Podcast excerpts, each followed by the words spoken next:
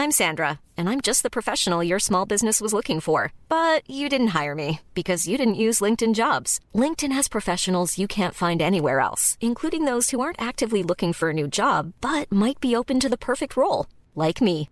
In a given month, over 70% of LinkedIn users don't visit other leading job sites. So if you're not looking on LinkedIn, you'll miss out on great candidates like Sandra. Start hiring professionals like a professional. Post your free job on linkedin.com/spoken today. Heraldo Radio. La HCL se comparte, se ve y ahora también se escucha. Inicia las noticias de la tarde con Jesús Martín Mendoza en Heraldo Radio.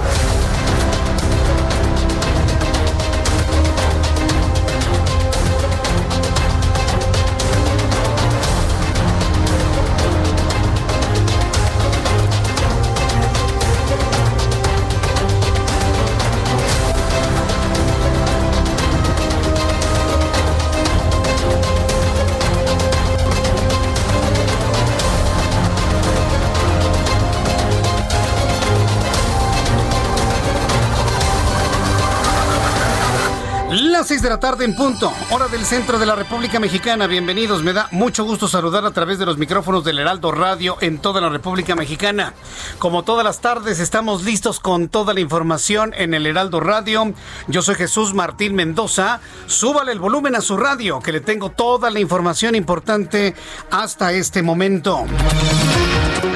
Bueno, pues en este resumen de noticias quiero informarle, quiero informarle que atiende la Secretaría de Gobernación el grupo de inconformes en la eh, Comisión Nacional de los Derechos Humanos, después de reunirse con el colectivo de mujeres que mantienen tomadas las instalaciones de la Comisión Nacional de los Derechos Humanos, la titular de la Secretaría de Gobernación se comprometió a analizar cada caso en particular ante posibles casos de negligencia de las autoridades locales para atender los delitos denunciables. Asunto es interesante porque la Secretaría de Gobernación es la que se ha convertido en los oídos para atender, para atender las quejas de quien, bueno, pues debería hacerlo. Entonces, ¿para qué tenemos a la señora Rosario Piedra? Entonces, ¿para qué queremos a la señora Rosario Piedra si en este momento la Secretaría de Gobernación es la que ha llegado a resolver los problemas? Y esto evidentemente pone en una situación bastante incómoda a la ombudsperson y no nada más porque sea Rosario Piedra, inclusive a cualquier titular de la Comisión Nacional de los Derechos Humanos los pone en un grave antecedente. ¿Para qué sirven si no pueden establecer las líneas de comunicación que hoy sí pudo establecer la propia Secretaría de Gobernación? Bueno, platicaremos de esto en los próximos minutos aquí en el Heraldo Radio. Le informo que senadores de la República de distintos partidos políticos presentaron una iniciativa para garantizar la reinserción social de personas que salen de reclusión a través de distintas políticas públicas. Esta es la voz de la senadora Néstora Salgado.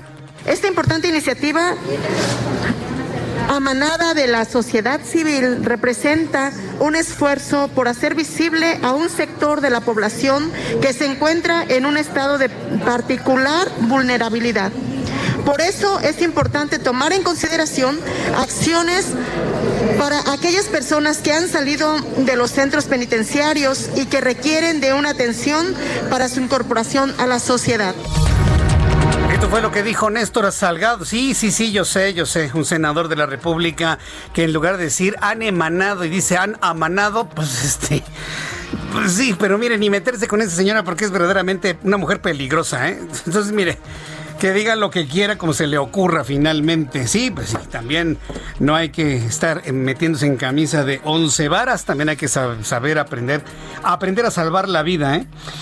Mario Delgado presenta reformas para eliminar otros seis fideicomisos. El coordinador del Movimiento de Regeneración Nacional en la Cámara de Diputados, Mario Delgado, presentó una nueva iniciativa complementaria a la que se presentó en mayo pasado para extinguir otros seis fideicomisos más, entre los que destaca el de fomento al apoyo de investigación científica, así como modificar las reglas de operación de otros cinco, de otros cinco fideicomisos. Es la voz de Mario Delgado. Estos fideicomisos que tienen eh, recursos que en algún momento fueron destinados o determinados para un fin en específico, lo más urgente en estos momentos para nuestra economía es la atención de la salud y son los apoyos a la gente, la política social. Entonces, en ese sentido vamos a evaluar la iniciativa que hemos presentado de fideicomisos adicionales.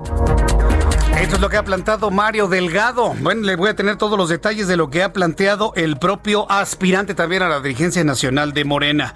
Le informo que el Instituto Politécnico Nacional, atención Politécnicos, y el Instituto Nacional Electoral trabajan en una ruta técnica para la elaboración del pigmento indeleble anticovid que será utilizado en el proceso electoral de 2021. ¿Qué va a pasar en las elecciones? Se va a quedar cada elector con un trozo de crayón con el cual hagan el voto, porque con el crayón se puede contagiar el COVID. Se lo van a llevar, se lo van a quedar. ¿Qué va a pasar con la tinta indeleble? Que todo el mundo la utiliza. Bueno, pues está siendo una sustancia que al mismo tiempo combate y destruya el virus, el SARS-CoV-2. Ya le platicaré de qué manera están desarrollando esto los científicos del Instituto Politécnico Nacional. Un juez federal libró una orden de aprehensión en contra de José Roche Pérez, presunto proveedor de heparina sódica en el Hospital Regional de Petróleos Mexicanos, en Tabasco, medicamento contaminado que ocasionó la muerte de 14 pacientes y provocó daños a la salud a 50 pacientes más. ¿Se acuerda de este caso hace algunos meses? Bueno, pues hoy resurge de esta manera. Le tendré los detalles más adelante aquí en el Heraldo. También le informo en este resumen de noticias que el gobierno de la Ciudad de México presentó la segunda etapa de la aplicación móvil Mi Taxi, con la que se podrá solicitar taxis en la Ciudad de México desde cualquier smartphone. Es decir, los taxis regulares, los de color rosa con blanco, le entran al modelo de Uber, de Cabify, que por cierto, hay un amigo de Cabify que se llama Hugo, que nos escucha todas las tardes, que llevó a nuestros compañeros de trabajo a algún punto de la Ciudad de México. Desde aquí para Hugo de Cabify. Yo soy seguro que hay varios, ¿no? Pero le, le mandamos un gran saludo. La Ciudad de México le entra este modelo. El poder llamar a un taxi vía aplicación así como sucede con estos otros servicios de chofer a través de smartphone. Le tendré los detalles de cómo va a funcionar ahora para los taxis regulares de la Ciudad de México. Jonathan Heath, subgobernador de Banjico, consideró que Petróleos Mexicanos representa el mayor dolor de cabeza del gobierno actual y puede convertirse en un cáncer incurable. Pemex puede ser un cáncer incurable para la administración obradorista y debe resolver los problemas de Pemex de forma estructural. Esto lo dijo Jonathan Heath, subgobernador del Banco de México. El Fondo Ruso de Inversión Directa y Farmacéutica Landsteiner, Landsteiner Scientific acordaron realizar en México, realizar un envío a México de 32 millones de dosis de vacuna anticovid Sputnik 5, la vacuna rusa contra el COVID-19, la cual llegará a nuestro país en noviembre de este año, una vez que obtenga la aprobación de la Comisión Federal de Protección contra Riesgos Sanitarios, la COFEPRIS. Investigadores de la Universidad Nacional Autónoma de México trabajan desde hace 10 años en el diseño de robots que tengan la capacidad de detectar, recordar, reconocer, entender e interactuar con las personas para realizar tareas cotidianas. Esto con la finalidad de ser útiles en situación de emergencia, como encontrar una persona extraviada o un presunto delincuente. La UNAM está marcando historia con esta posibilidad y este desarrollo tecnológico de la creación de androides que tengan la capacidad de detectar, recordar, reconocer y entender el actual el actuar de las personas. Impresionante, vamos a entrarle de lleno también ese tema a lo largo de los días. Buscaré a los desarrolladores de estos androides en la Universidad Nacional Autónoma de México para que usted conozca más sobre ellos. Cuando el reloj marca las 6 de la tarde con 8 minutos, le tengo un recuento de la información de los estados con nuestros compañeros corresponsales. Claudia Espinosa desde Puebla. Adelante, Claudia. Así es, Jesús Martín, te saludo con gusto a ti y a todos los amigos de la Heraldo Media Luz. Justo como lo comentas, pues la entidad está cercana a los 4.000 expulsiones por COVID-19. El dato que ha dado a conocer este día la Secretaría de Salud es de 3.918, lo que va del acumulado. Hasta el momento se han reportado 30.888 casos de este virus. En un lapso de 24 horas se reportaron 142. Se mantiene el estándar que las autoridades sanitarias han considerado como estable para seguir con la reactivación económica. Sin embargo, de todas hay 568 personas hospitalizadas. 131 de estas se encuentran eh, pues en estado grave, ya que han requerido de ventilación mecánica. Y bueno, en el caso de los centros penitenciarios se ha dado a conocer que ya se ha estabilizado los contagios. Solamente hay 31 reos a los cuales en los siguientes días se les aplicará la segunda prueba, con lo cual, pues en caso de salir negativa, podrían ya estar regresando a más tardar la siguiente semana a los penales de los cuales fueron extraídos para llegar al CIEPA, donde se ha recluido como un penal COVID que quedará eh, todavía activo para cualquier situación de rebrote en los penales. Esa es la información que se ha generado este día. Muchas gracias por la información, Claudia Espinosa. Muy buenas tardes. Hasta luego, muy buenas tardes. Y saludo a nuestro corresponsal Armando de la Rosa en Villahermosa, Tabasco. Adelante, Armando. Así es, como ya lo mencionas, pues bueno, pues aquí en Tabasco estamos con la novedad de que precisamente eh, un juez de la Fiscalía General de la República ordenó precisamente el arresto de un empresario precisamente eh, que es culpable o que sería el culpable precisamente de dar dosis de parina sódica contaminada a un hospital de Pemex. Se trata de José Roche Pérez, el cual pues habría ofrecido en venta precisamente medicamentos caducados que generaron la muerte de al menos 14 personas en la clínica de Pemex en la ciudad de Villahermosa y que infectó a 70 personas más. Este caso precisamente comenzó el pasado 3 de marzo cuando los familiares de los pacientes comenzaron a denunciar que fueron a que les aplicaran una dosis de hemodiálisis, les aplicaron este medicamento y comenzaron a morirse paulatinamente. Fueron 14 los que reconoció Pemex. Se habla de más casos que no quiso reconocer Pemex de pacientes que fallecieron dentro de la clínica y pues bueno, pues ya se giró la orden de aprehensión en contra de este empresario, José Roche Pérez, eh, acusado precisamente de vender estas dosis de parina contaminada y que además el lote que le vendió a la clínica de Pemex, pues bueno, pues estaba alterado. Incluso en su momento se habló de que la farmacéutica Pisa, que era la que eh, distribuye esta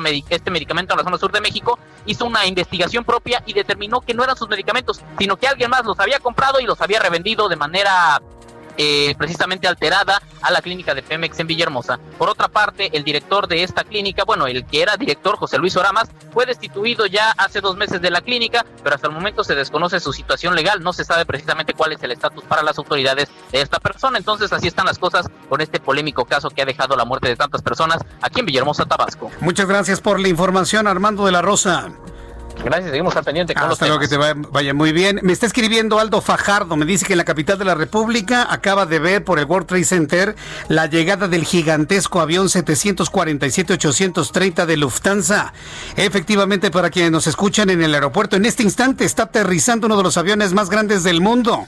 En este momento, si usted me escucha por el circuito interior en el aeropuerto, está aterrizando uno de los aviones más grandes del mundo. El 747-830 viene desde De la aerolínea Lufthansa. En este momento acaba de tocar tierra en el aeropuerto y muchas personas me empezaron a escribir a través de nuestras redes sociales de lo que ocurría en la capital de la República. Verdaderamente impresionante. Esta gigantesca aeronave surcó los cielos eh, muy cerca de las instalaciones del Heraldo Media Group. Se observó precisamente en la zona centro de la ciudad y acaba de hacer su arribo a la ciudad. Se convierte en noticia porque mucha gente estaba sorprendida del tamaño de este avión que acaba de llegar al aeropuerto internacional de la Ciudad de México. Gracias a nuestros amigos que nos lo acaban de comentar y compartir a través de nuestras redes sociales. Vamos con Mayeli Mariscal, nuestra corresponsal en Guadalajara, Jalisco. Adelante, Mayeli. Hola, ¿qué tal? Muy buenas tardes. Buenas tardes al auditorio. Pues la noticia más esperada justamente para los zapatíos será que ya este sábado 12 de septiembre comience a operar la línea 3 del tren ligero y eh, se espera, por supuesto, la visita del presidente Andrés Manuel López Obrador, quien vendrá a dar, eh, pues, justamente este corte de listón y el inicio de operaciones junto con el gobernador Enrique Alfaro Ramírez. Y es que eh, comentar que también se estará ofreciendo el servicio de forma gratuita a partir del sábado y hasta el domingo 20 de septiembre en donde además también se han estado regalando algunas tarjetas conmemorativas de justamente el inicio de operaciones de esta línea en algunas de las estaciones. Hasta estos momentos también eh, comentar que bueno, eh, se espera que ya el trazo de algunos eh, transporte público, de algunas líneas del transporte público se modifiquen, al menos 25 líneas cambiarán sus derroteros, esto porque ya estarán cubiertos por la línea 3 y también, eh, bueno, comentar que esta línea 3 tiene 21.5 kilómetros eh, de extensión y además son 18 eh, las estaciones que la integran, las cuales 14 son por viaducto elevado y 4 de modo subterráneo sobre todo las que se encuentran en el centro histórico de Guadalajara. Así es que esa es una muy buena noticia para los zapatillos. muy buena noticia, claro que sí, vamos a estar muy atentos dando la noticia de la inauguración de esta línea 3 y de qué manera pues crece esta gran urbe. Muchas gracias por la información, Mayeli. Hasta luego, muy Hasta luego. Amigos que nos escuchan en Guadalajara, Jalisco, cada vez nos escuchan más nuestros amigos a través de la frecuencia del 100.3 de FM en Guadalajara. Yo quiero invitar a nuestros amigos en Guadalajara que me envíen una fotografía de sus sintonía de su radio, de su radio despertador, del portátil, del del automóvil, de la aplicación que usted utiliza, donde nos escuche en Guadalajara en el 100.3 de FM. Me la puede enviar a arroba Jesús Martín MX, arroba Jesús Martín MX. Y de esta manera ir sumando todos los días a cada, cada vez más personas que se unan a las noticias siempre a esta hora de la tarde, de las 6 de la tarde a las 8 de la noche. Son las 6 con 14, las 6 de la tarde con 14 minutos. Vamos con nuestros compañeros reporteros urbanos, periodistas especializados en información de ciudad. Gerardo Galicia, ¿en dónde te ubicas? Adelante, Gerardo justo al exterior de las oficinas de la Comisión Nacional de los Derechos Humanos, Jesús Martín, excelente tarde, que se ubica en el centro histórico de la Ciudad de México, en la calle República de Cuba número 60. Tenemos eh, ya una situación bastante tranquila luego de la reunión que sostuvieron integrantes de los colectivos feministas con la secretaria de Gobernación, Olga Sánchez Cordero. Las activistas han visto con buenos ojos esta reunión, han logrado que la funcionaria reciba a los familiares de las víctimas de feminicidio en próximos días. Esto lo han visto con buenos ojos, quedan satisfechas y lo que tenemos a la vista en estos momentos es a este integrante colectivo ya muy tranquilo, prácticamente al interior de este inmueble que se ubica entre la calle de República de Chile y las inmediaciones de la calle de Bolívar. Así que esta calle queda completamente cerrada por esta situación, habrá que tomarlo en cuenta, pero pueden utilizar la calle de Tacuba como posible alternativa para poder llegar al eje central sin mayor problema. Y por lo pronto, Jesús Martín, el reporte. Muchas gracias por la información, Gerardo Galicia. Alan Rodríguez, ¿en qué zona del Valle de México te encuentras? Adelante, Alan. Jesús Martín, excelente miércoles. Tenemos información desde la alcaldía de Iztapalapa y es que en estos momentos tenemos presencia de personal de peritos de la Fiscalía General de Justicia de la Ciudad de México. Ellos se encuentran laborando en la esquina de la calle Pinos con Ignacio Zaragoza de la colonia Fuentes de Zaragoza y es que dos personas perdieron la vida el día de hoy al interior de la unidad habitacional La Concordia. Ellos habían sido contratados por los administradores de esta unidad habitacional para realizar labores de mantenimiento en una cisterna de 55 mil litros de agua potable sin embargo, pues bueno, las personas encargadas de contratarlos se percataron que desde hace varias horas ellos ya no estaban dando respuesta a sus llamados, por lo cual llamaron a personal de bomberos y también de paramédicos quienes determinaron que estas dos personas ya se encontraban sin signos de vida. Es por este motivo que se encuentran en este momento realizando la diligencia correspondiente los peritos, quienes están pues tuvieron que abrir el pavimento con apoyo del cuerpo de bomberos para poder liberar los dos cuerpos. Será cuestión de unos cuantos minutos cuando ya retiren estos dos cadáveres y se inicie la carpeta de investigación por este incidente. Es el reporte que tenemos. Gracias por la información, Alan. Estamos al pendiente. hasta luego, que te vaya muy bien, hasta, hasta el ratito. Eh, José Arturo García, nuestro coordinador de reporteros urbanos, nos informa de un incendio. ¿En dónde ocurre este incendio, José Arturo? Gracias, Jesús Martín. Muy buenas tardes, amigos de la audiencia. Les voy a pedir mucha precaución. Estamos hablando que en el cruce de la calzada de Tlalpan, a la altura del metro Ermita, con dirección hacia la zona del centro histórico, tenemos este incendio que estás mencionando, justamente a un costado de un hotel que se encuentra en este lugar. En este instante están acudiendo los servicios de emergencia, rescatistas, elementos de la Secretaría de Seguridad Ciudadana y también de bomberos que están arribando precisamente a este punto para sofocar la conflagración precisamente en este lugar. Así que únicamente le voy a pedir mucha precaución. Esto es procedente de la zona de Río Chupusco con dirección hacia el viaducto y la zona centro de la capital. Hay problemas de vial en ese instante, tómelo muy en consideración que avanza de forma lenta, también Plutarco Elías Calles le puede ser de mucha utilidad para evitar este punto. Sentido opuesto, tránsito constante, a pesar de que es abundante en dirección hacia la zona sur de la capital. Me mantengo muy al tanto de la situación con respecto a este incendio y mientras tanto regreso micrófonos al estudio de Galdo 98.5. Buenas tardes. Correcto, muchas gracias por la información, José Arturo. Hasta luego. Hasta luego, que te vaya muy bien. José Arturo García con toda esta información de este incendio en Calzada de Tlalpan. Son las 6 de la tarde con 18 minutos hora del centro de la República Mexicana. Me da mucho gusto saludarla a través del Heraldo Radio. Esto es el Heraldo Radio. Si usted nos escucha por primera vez en la República Mexicana a través de las nuevas emisoras del Heraldo que se han abierto y que ya ofrecen esta gran plataforma de información a todo el país, le doy la más cordial bienvenida y decirle que en este horario, tiempo del centro de México, de 6 de de la tarde a 8 de la noche. Siempre escuchará las noticias con Jesús Martín Mendoza, que estoy aquí para servirle, siempre compartiéndole la información, igual que los últimos 17 años y créanme que me da un enorme orgullo decirlo que durante 17 años hemos estado dentro del gusto del público que escuche noticias cuando termina la jornada laboral, antes de llegar a casa, ya para hacer las cosas familiares, convivir con la familia y descansar. Así que le invito para que se quede con nosotros y vamos a recordar lo que sucedía un día como hoy, 9 de septiembre en México, el mundo y la historia con Abraham Arreola. Muchísimas gracias. Esto es un día como hoy en la historia 9 de septiembre. 1776. El segundo Congreso Continental autoriza el nombre United States of America. 1850. California es admitida como el estado número 31 de los Estados Unidos. 1890, nace el coronel Sanders, empresario estadounidense, fundador de Kentucky Fried Chicken. 1994, sale a la venta el primer tomo del popular videojuego Guitar Hero. Mientras tanto, en México en 1551, la villa de Texcoco recibe el título de ciudad dada por Carlos I de España. En 1908 nace en Hidalgo del Parral Aurora Reyes, considerada la primera muralista mexicana. En 1931, México ingresa a la Sociedad de las Naciones. Mientras tanto, en Costa Rica, hoy es el Día del Niño. Esto fue un día como hoy en la historia. Gracias. Muchas gracias Abraham Arreola por las efemérides del día de hoy. Quiero agradecerle mucho a Abraham, siempre muy pendiente de recordarnos lo que sucedía un día como hoy en México, el mundo y la historia. Bien, las noticias importantes que le quiero compartir el día de hoy. La primera la primera que quiero compartirle, bueno, vamos a ir a la CNDH al ratito para informarle cómo está la situación. Ya afortunadamente se han resguardado los expedientes que estaban en peligro hace 24 horas. Quiero informarle que en el, en el Senado se presenta la iniciativa para garantizar la reinserción social.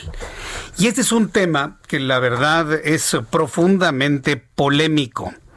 Es profundamente polémico porque Organizaciones civiles hicieron diversas propuestas a senadores de distintos partidos que han presentado una iniciativa para garantizar la reinserción social de personas que salen de reclusión a través de distintas políticas públicas.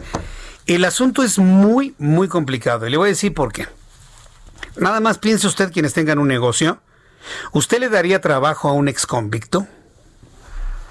Dígamelo con toda franqueza. Sin resquemores. ¿Usted le daría trabajo a un exconvicto? Y no se trata que ni siquiera en el planteamiento se entienda algún tipo de discriminación.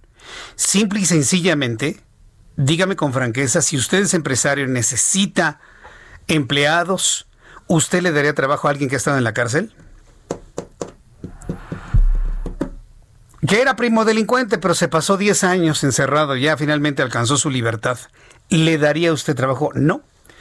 La gran mayoría de las personas que me están escribiendo me dicen que no. Patricia dice que sí. Patricia Chávez me dice que sí.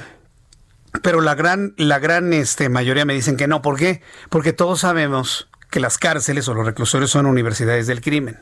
Están muy lejos de la reinserción social en el estricto sentido de la palabra. Hay inclusive primodelincuentes que no siendo delincuentes consumados, se consuman dentro de las cárceles. Y esa es la razón por la cual han fluido una gran cantidad de iniciativas en el sentido de no encarcelar a quien por primera vez comete un delito, porque estaría en mayor probabilidad de reformarse, de reintegrarse a la sociedad. El, asunto está complicado y ¿sabe quién lo planteó? Néstora Salgado, precisamente, senadora del Movimiento de Regeneración Nacional, que indicó que presentarán la iniciativa pues representa un esfuerzo para hacer visible a un sector vulnerable lo que no explicó la, senadora Salgado es cómo va a poder identificar a alguien que tiene la potencialidad de reintegrarse sin cometer crímenes a una sociedad y quienes aprovecharían la posibilidad para estando libres seguir delinquiendo. Que estar encerrado no es garantía de no hacerlo, ¿eh? Las extorsiones, los secuestros, las ejecuciones se ordenan desde dentro de las cárceles. Vamos a escuchar lo que dijo la, la polémica senadora Néstora Salgado sobre este asunto. Senadoras y senadores de diversos grupos parlamentarios presentaremos en conjunto con más de 70 organizaciones de la sociedad civil una iniciativa para reformar el artículo 18 de la Constitución Política de los Estados Unidos Mexicanos en materia de reinserción social. Es importante, esta importante iniciativa manada de la sociedad civil representa un esfuerzo por hacer visible a un sector de la población que se encuentra en un estado de particular vulnerabilidad. Por eso es importante tomar en consideración acciones para aquellas personas que han salido de los centros penitenciarios y que requieren de una atención para su incorporación a la sociedad. Se da cuenta que ni siquiera ella escribió el texto, ¿verdad? Creo que fue más que evidente. Voy a ir a los anuncios. Regreso enseguida con más noticias. Le invito para que me escriba a través de mi cuenta de Twitter, arroba Jesús MX, y para que se una a esta transmisión a través de mi canal de YouTube, en el canal Jesús Martín MX. Voy a los mensajes, continuamos con esto de Néstor y otros asuntos importantes aquí en el Heraldo. Escuchas a Jesús Martín Mendoza con las noticias de la tarde por Heraldo Radio, una estación de Heraldo Media Group. Escucha la H, Heraldo Radio.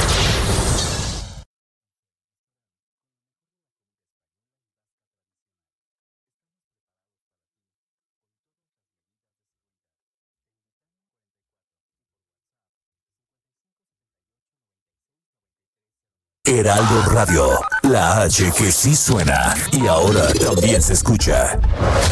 Escucha las noticias de la tarde con Jesús Martín Mendoza. Regresamos. Muy buenas tardes, ¿qué tal amigos? ¿Cómo les va? Estamos en este espacio de Jesús Martín Mendoza y yo les quiero platicar que para seguir apoyándote en esta época, City Banamex te ofrece más beneficios. Por eso tenemos hasta el 20 de septiembre para disfrutar, sí, disfrutar de seis meses sin intereses. O si lo prefieres, puedes obtener dobles puntos premia o dobles thank you points en las compras que realices con tus tarjetas de crédito City Banamex. Es importante importante que nos registremos y conozcamos todos los detalles en citibanamex.com diagonal más beneficios. Así es que les recuerdo que para seguir apoyándonos en esta época, Citibanamex nos ofrece más beneficios y tenemos hasta el 20 de septiembre para disfrutar de seis meses sin intereses. CAT promedio 77.0% sin IVA. Regresamos a las noticias. Muchas gracias, Mónica. Gracias, Mónica, por esta invitación que nos hacen nuestros amigos de City Banamex. Recuerde que en estos tiempos donde se necesita algún tipo de apoyo, siempre una tarjeta de crédito bien manejada es un gran aliado, ¿eh? Bien manejada. Recuerde que no es dinero gratis ni dinero extra, sino es una extensión de la posibilidad de un recurso que lo convierte en sujeto de crédito. Recuerde una tarjeta de crédito, la que usted quiera, bien manejada y esto ya como una recomendación de finanzas personales, bien manejada es un gran aliado, ¿eh? un gran aliado en la economía familiar sin duda alguna. Bien, vamos con nuestro compañero Paris Salazar, vamos al tema de la Comisión Nacional de los Derechos Humanos. ¿Qué momentos ha vivido la CNDH? Hace 24 horas, nuestro compañero Gerardo Galicia nos informaba cómo las mujeres que se encuentran ahí en las instalaciones de la CNDH empezaron a sacar los documentos de diversas investigaciones. Al aire libre estaban, empezaba a llover, se empezaban a, mojar. Llegó una mujer con un bidón de gasolina lista para quemar toda la documentación. Finalmente llegaron algunos visitadores ya después de las 8 de la noche y resguardaron toda la documentación de investigación y en este momento, bueno, pues ya no existe ese peligro. Empezó el diálogo, nos lo dijo ayer en nuestro programa de noticias del Heraldo Televisión, Rosario Piedra, la ombudsperson nacional, y en el sentido de que ha iniciado el diálogo con dos grupos, pero un tercero no se ha dejado. Tuvo que intervenir la Secretaría de Gobernación para iniciar un diálogo y ese es el punto de, de duda ahora, ¿no?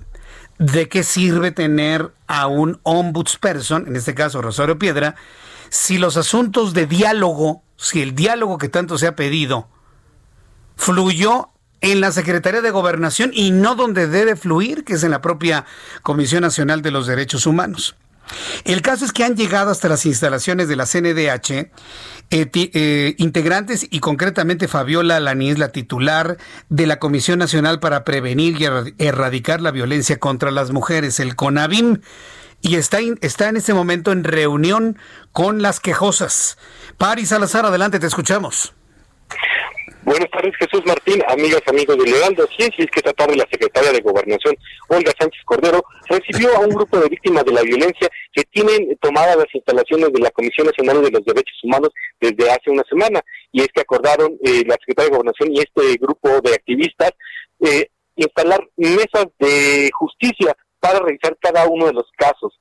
Y es que eh, Sánchez Cordero dijo que un equipo de la Comisión Nacional para Prevenir y Erradicar la Violencia, la CONAVIN, y la Unidad de Apoyo al Sistema de Justicia van a revisar que no existen irregularidades o negligencias en los expedientes.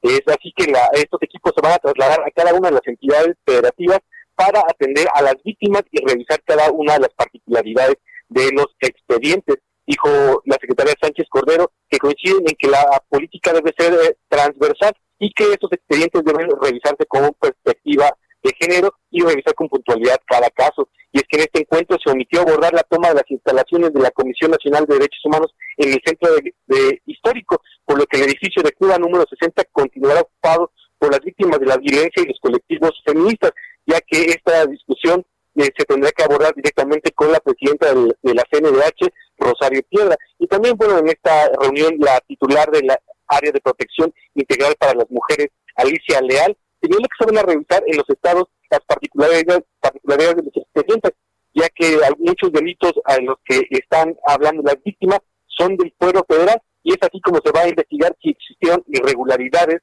en, los expedientes eh, que realizaron los servidores y las servidores públicas en las fiscalías y las procuradurías estatales y es así como ya se hay al menos una de justicia, uno de los puntos que estaban solicitando este grupo de feministas y colectivos en, en, resistencia en la Comisión Nacional de los Derechos Humanos, Jesús Martín. Bien, entonces en este momento el diálogo continúa, ya terminó, ¿cómo se reporta en estos momentos? Es que ya terminó el diálogo, las activistas ya se trasladaron nuevamente a las instalaciones de la CNDH en el centro histórico y la próxima reunión con la Secretaría de Gobernación va a ser el próximo 17 de septiembre a las 12 del día. O sea, ya están dando por sentado que todos estos días, por lo menos una semana más, estarán tomadas las instalaciones. Así es, al menos una semana más continuarán las instalaciones tomadas si la presidenta de la Comisión Nacional de Derechos Humanos, Rosario Piedra, no llega a un acuerdo con ellos, al menos hasta la siguiente semana tendrá una reunión con la secretaria de Gobernación, Olga Sánchez Cordero. Oye, ¿y has visto a Rosario Piedra? Ha llegado a las instalaciones, se encuentra ahí, estaba en Gobernación. ¿Se sabe dónde está Rosario Piedra en este momento? No, Rosario Pedra no, no acudió a las a la Secretaría de Gobernación para dialogar con esas activistas. Ella mantiene un grupo de visitadores y personal de la CNDH a las afueras de las instalaciones del Centro Histórico de Cuba número 60 para en el momento entablar un diálogo con esas activistas en caso de que ellas eh, quieran platicar o abordar alguna de las, las temáticas. Como bien decías ayer, sacaron estos expedientes y la y en una entrevista que le hiciste el día de ayer, eh, la propia Rosario Ibarra decía, advertía que ese era uno de los peligros que lo que más le preocupa, que se pudieran desaparecer o quemar estos expedientes que le retrasaría el proceso de atención a otras víctimas. Sí, correcto. Habló precisamente que lo material es lo material, pero en el caso de los expedientes sí mostró su preocupación, que entiendo ya están bajo buen resguardo los expedientes, París. Así es, como bien apuntabas ayer, ya el personal de la CNDH acudió a recoger estos papeles que habían sido puestos en la calle que amenazaban con ser quemados por parte de estas activistas eh, de, y colectivos feministas que aún se mantienen en las instalaciones de la CNDH, pero estos documentos ya han sido resguardados y han sido llevados a otras instalaciones de la CNDH para, para ser ordenados y seguir dando continuidad a estos expedientes. Muy bien, bueno, pues muchas gracias por la información, París. Buenas tardes. Hasta luego, buenas tardes. Entonces, ¿qué es lo que interpretamos luego de este encuentro que tuvieron las activistas con Conavim? Que este asunto va para largo. Y Rosario Piedra ha dejado la solución del diálogo a los visitadores. Ella no se va a aparecer, ella no se va a aparecer. Y yo creo que está cometiendo un grave error.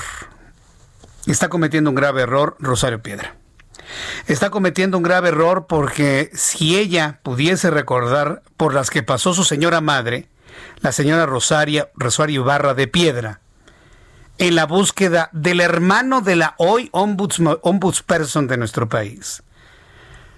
estaría presente ahí en las instalaciones, haciendo lo que a ellos les hubiese gustado que hubieran hecho las autoridades de ese entonces. Pero yo no sé si no se acuerdan, yo no sé si la memoria es corta, yo no sé si el poder embriaga tal grado de hacer olvidar esas cosas. Pero yo creo que la señora Rosario Piedra, y si no está oyendo este programa, porque no creo que oiga este ni ninguno, que quienes le llevan el monitoreo le digan, señora, dicen en los medios de comunicación de manera concreta en el Heraldo Radio, que recuerde lo que su familia vivió con la desaparición de Jesús Piedra, las negativas de las autoridades. Dicen en los medios mexicanos que usted está cayendo en lo mismo que reclamaron como familia víctima de una desaparición forzada. ¿Alguien me ayuda a decirle a la señora Piedra, por favor? Yo la estoy buscando para volverla a entrevistar en estos días. Sobre todo porque, pues, como ya le digo, este asunto pinta para largo, bastante largo, por lo menos una semana. Se reúnen en gobernación, salen de gobernación y se regresan a la toma de las instalaciones. No hay ningún interés en la recuperación de las instalaciones, pero tampoco vemos ningún interés por parte de la presidenta de la CNDH de acercarse ella misma con su propio pie y decirle, a ver señoras, díganme, estoy aquí a sus órdenes. ¿Qué problema hay? Este expediente está con nosotros. No, este expediente no nos ha llegado. Esto sí lo podemos ver, esto no lo podemos ver. No ha hecho nada. Nada, nada, nada, nada. Son las 6 de la tarde con 39 minutos. Las 6 de la tarde con 29, 39 minutos hora del centro de la República Mexicana. En el Heraldo Televisión el día de hoy Tuve la oportunidad de platicar con Porfirio Muñoz Ledo, quien es eh, candidato a la dirigencia del Movimiento de Regeneración Nacional. De acuerdo a las palabras del legislador de Morena, es un partido que no ha terminado de organizarse luego de haber ganado las elecciones de Andrés Manuel López Obrador, bueno, que convirtieron a López Obrador en presidente de este país. Le quiero presentar un fragmento de la entrevista donde también le pregunté qué opina de los más jóvenes de Morena, ¿no? Los más jóvenes de Morena, entre ellos el niño Gibran, y la gente que lo apoya, pues han descartado a hombres, como, hombres y mujeres como Porfirio Muñoz Ledo al asegurar que al no ser integrantes fundacionales no tendrían derecho de aspirar a la a la presidencia de este partido. Y por supuesto, en el estilo de Porfirio Muñoz Ledo, dijo, ah, pues, pues, no tienen experiencia, Jesús Martín, pues ¿qué, ¿qué podemos esperar? Esto fue lo que me dijo Porfirio Muñoz Ledo. Un partido no actúa por línea. Eso no es correcto. Un partido discute, debate, tiene opinión propia y sobre todo se relaciona con la sociedad. Y naturalmente que debe tener estructura.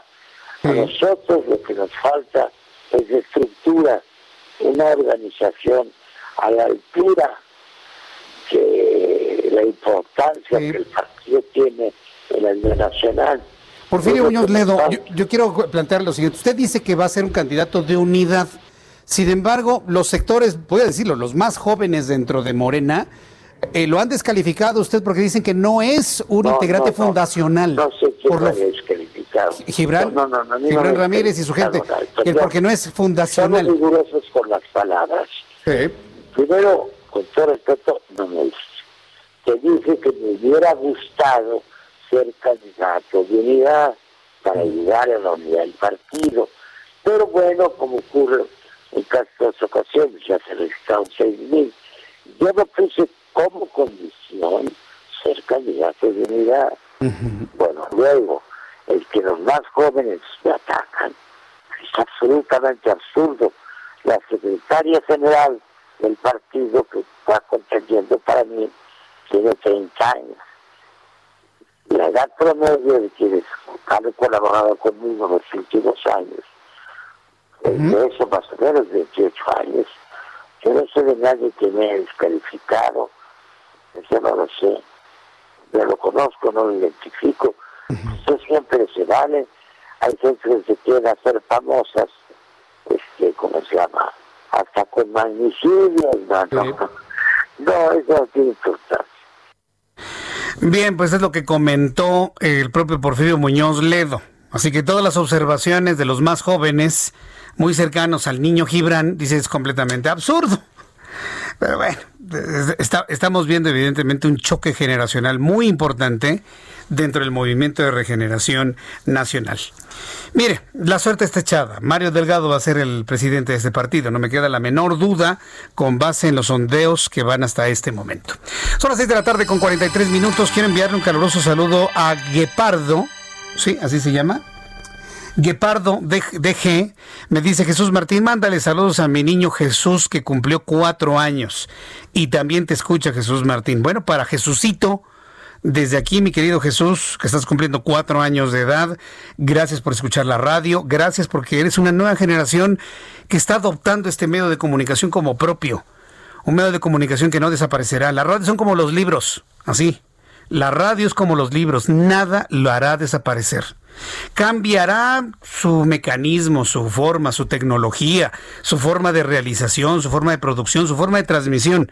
Pero la radio, la radio, en el concepto estricto, nunca cambiará, Jesucito. Así que haz de este medio tu compañero de toda la vida para entretenerte, para informarte, para acompañarte Así que yo sé que tienes cuatro años de edad, pero sé que en tu subconsciente estás comprendiendo todo esto que, te estoy diciendo y te envío un caluroso abrazo de felicitación por tus cuatro años de vida. Felicidades para Jesús, hijo de Guepardo de G. Y desde aquí, Guepardo, pues gracias por estar siempre con nosotros aquí en el Heraldo Radio.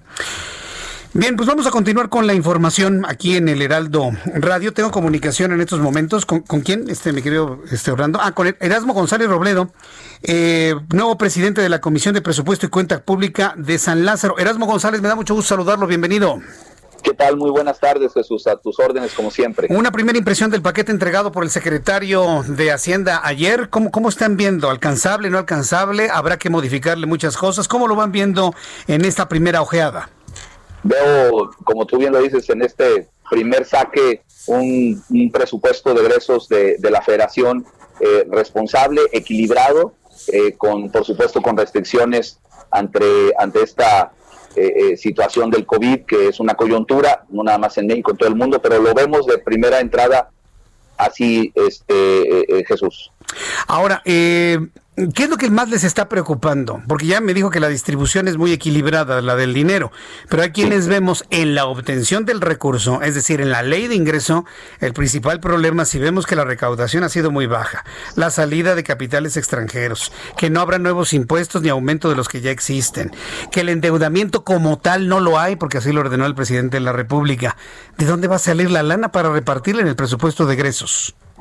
Bueno, vemos, si me das oportunidad, vemos este, la, eh, por una parte lo, lo, que, lo que tú mencionabas, el, el, la prioridad que es la salud, que a todos nos queda muy claro, creo que hay una comprensión en ese sentido eh, para atender no solamente la pandemia del COVID, sino también de qué tamaño queremos el sector salud el próximo año atendiendo a miles de, y a millones de mexicanas y mexicanos. Ahora, sí tenemos una contracción económica que, que por supuesto refiere una disminución en, términos reales de los, de los impuestos, eh, que, pues son prácticamente lo que nos da eh, la oportunidad de que las entidades federativas y municipios eh, este, reciban sus, sus, sus, participaciones. Ahí es donde creemos que tenemos el, el, el, área de oportunidad, pero también a la vez una restricción, porque no el paquete no incluye, como bien lo dices tú, un incremento de impuestos ni de sus tasas, y tampoco podemos moverle con un, con un borrador y poner un número nada más por, por, por quedar bien, ¿no? Hay, hay, que, hay que ser muy responsables en ese sentido. Y aparte hay una fórmula muy clara que no podemos nosotros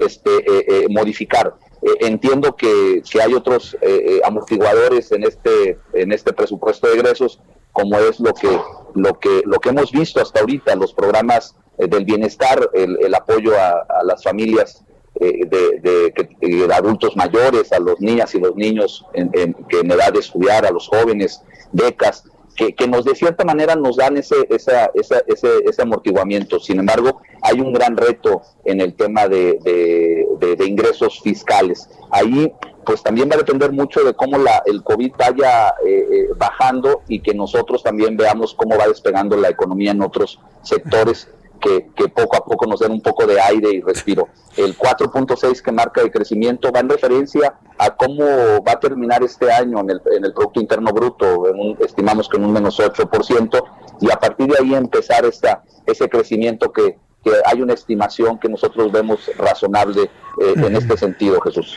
Bien, le pregunto esto porque, bueno, el los legisladores pueden sacar en tiempo y forma el paquete económico, la ley de ingresos, el presupuesto de egresos en el tiempo correspondiente, pero no sería nada, nada adecuado que el año que entra, que hay elecciones, a la mitad del año se tenga que ir a un ajuste del presupuesto, a un ajuste de este paquete.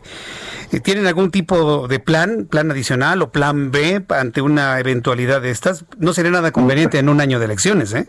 No, definitivamente no, no tenemos esa variable considerada, Jesús. ¿eh? La verdad es que no, no es la, ni siquiera lo hemos este, nosotros establecido como un referente.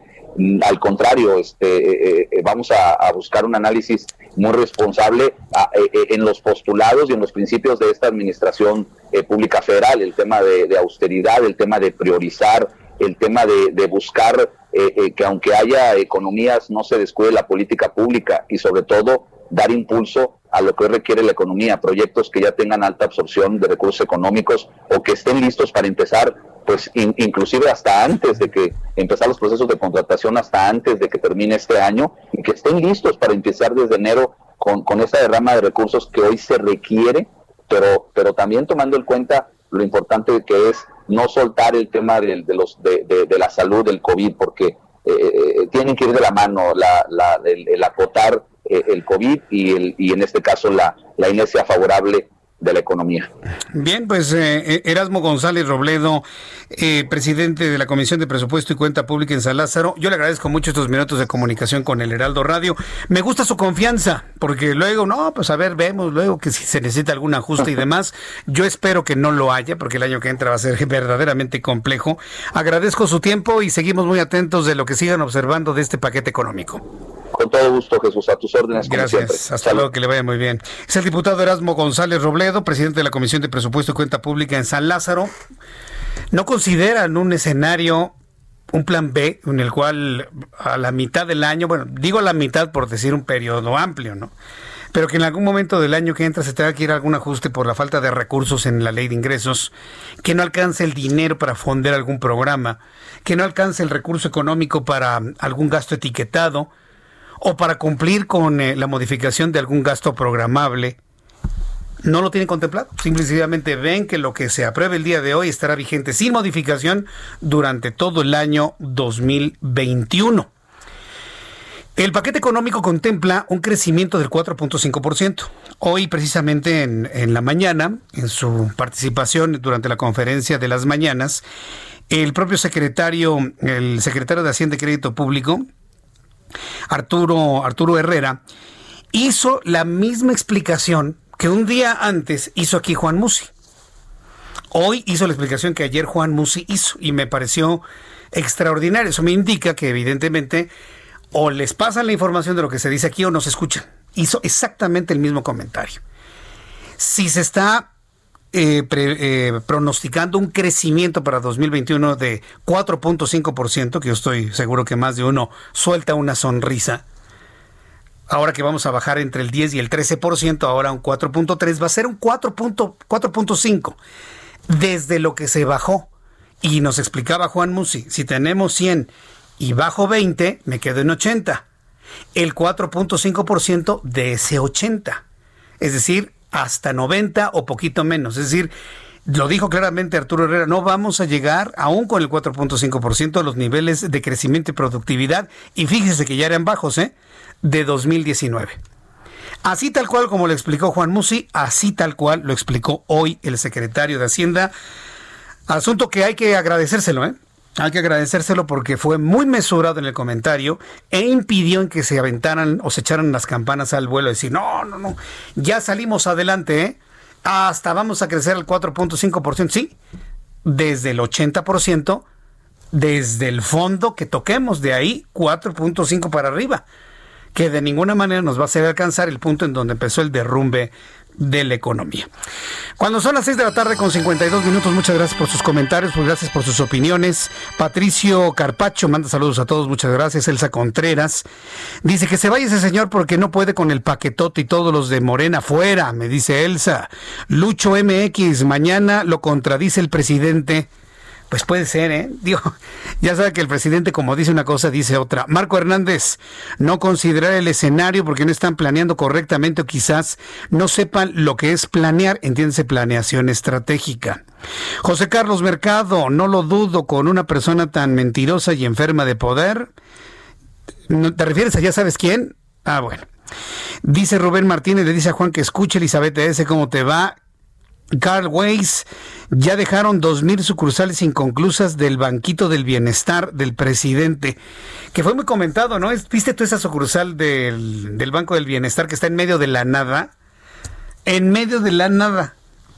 ¿Quién va a ir a ese banco? Nadie, absolutamente, nadie, absolutamente. Dice, lo podrán defender unos y otros arriba y para abajo y como ustedes quieran. Bien, después de los anuncios, aquí en el Heraldo Radio voy a platicar con... Eh, bueno, platicamos con Erasmo González, también vamos a platicar con Andrea Merlos el día de hoy, sobre todo para los seguidores de Andrea Merlos, que por cierto, Andrea Merlos le voy a decir cuál es la mejor forma de suscribirse al Heraldo impreso, así que no se la vaya a perder, ¿eh? porque además de su tema, además del tema de Andrea, que también le va a entrar al tema del, presupuesto del año que entra, le vamos a preguntar cómo, cómo nos suscribimos al Heraldo de México para que llegue a la puerta de la casa todas las mañanas. Y con el cafecito, mire, leyendo las noticias que ya le adelanto el día de hoy, que puede profundizar en nuestra edición impresa, nuestros gráficos y todas las secciones que le presentamos todos los días en nuestro gran periódico El Heraldo de México. Vamos a ir a los anuncios. De regreso le tengo un resumen con lo más destacado. Vamos a tener también la actualización de los números de COVID-19. Nuestros compañeros reporteros, corresponsales aún, tenemos mucha información que darle a conocer.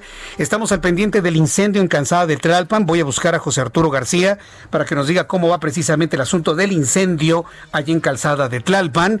Y le invito para que me escriba a través de mi cuenta de Twitter, arroba Jesús Martín MX, y en mi cuenta de YouTube, con chat en vivo, Jesús Martín MX. Escuchas a Jesús Martín Mendoza con las noticias de la tarde por Heraldo Radio, una estación de Heraldo Media Group. Heraldo Radio, la HCL se comparte, se ve y ahora también se escucha.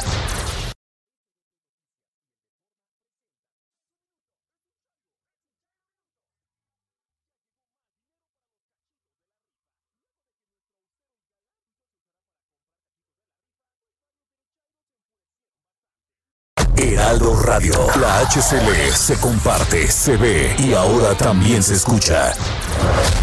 Escucha las noticias de la tarde con Jesús Martín Mendoza. Regresamos.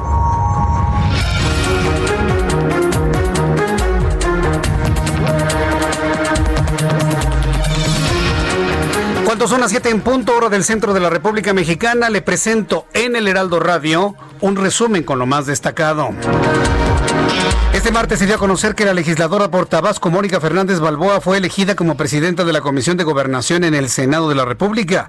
A través de un video publicado en Twitter, la senadora compartió su beneplácito por la designación y agradeció la elección. Fernández Balboa también forma parte de otras cuatro comisiones dentro de la Cámara Alta: Defensa, Transparencia y Anticorrupción, Federalismo y Relaciones Exteriores. López Gatel le pide subir impuestos al cigarrillo. Ya tenemos una cantidad de impuestos y prohibiciones a la comida chatarra. Ahora van los cigarros. Mucha atención a los fumadores. El subsecretario de Prevención y Promoción a la Salud, Hugo López Gatel, pidió a los diputados federales incrementar los impuestos al tabaco para que nuestro país se reponga del rezago que se tiene en el combate a las enfermedades relacionadas con este consumo. Al participar en el Foro Control y Regulación del Tabaco en México, un asunto de salud pública, Gatel dijo que la entrega del paquete económico es la oportunidad de incrementar o actualizar el impuesto al tabaco para reponer el rezago que se tiene en el combate de enfermedades eh, pulmonares, cardiopulmonares, cardiorrespiratorias debido al consumo del cigarro. La directora del colegio Repsamen conocerá este viernes su veredicto final. Este viernes vamos a saber, fíjese, casi tres años después del derrumbe de la escuela Enrique Repsamen en la zona de Villacoapa, en la Ciudad de México, será el viernes cuando se dé el veredicto final en torno a la inocencia o culpabilidad por homicidio doloso de Mónica García Villegas, directora del colegio Enrique Repsamen, donde perdieron la vida 26 personas, entre ellos 19 niños y sus maestras. El Tribunal Electoral del Poder Judicial de la Federación confirma multa de más de 757 mil pesos al PRD por incumplir con la transparencia, de incumplir con obligaciones de transparencia requerida por el INAI. El Tribunal Electoral del Poder Judicial de la Federación confirmó la multa impuesta contra el PRD por un monto de 757 mil 640 pesos. La multa fue aplicada por el Instituto Nacional Electoral al PRD por incumplir con información considerada de interés público en torno al manejo de recursos públicos y financiamiento privado del partido. El gobierno de Suiza, escuche usted esta noticia.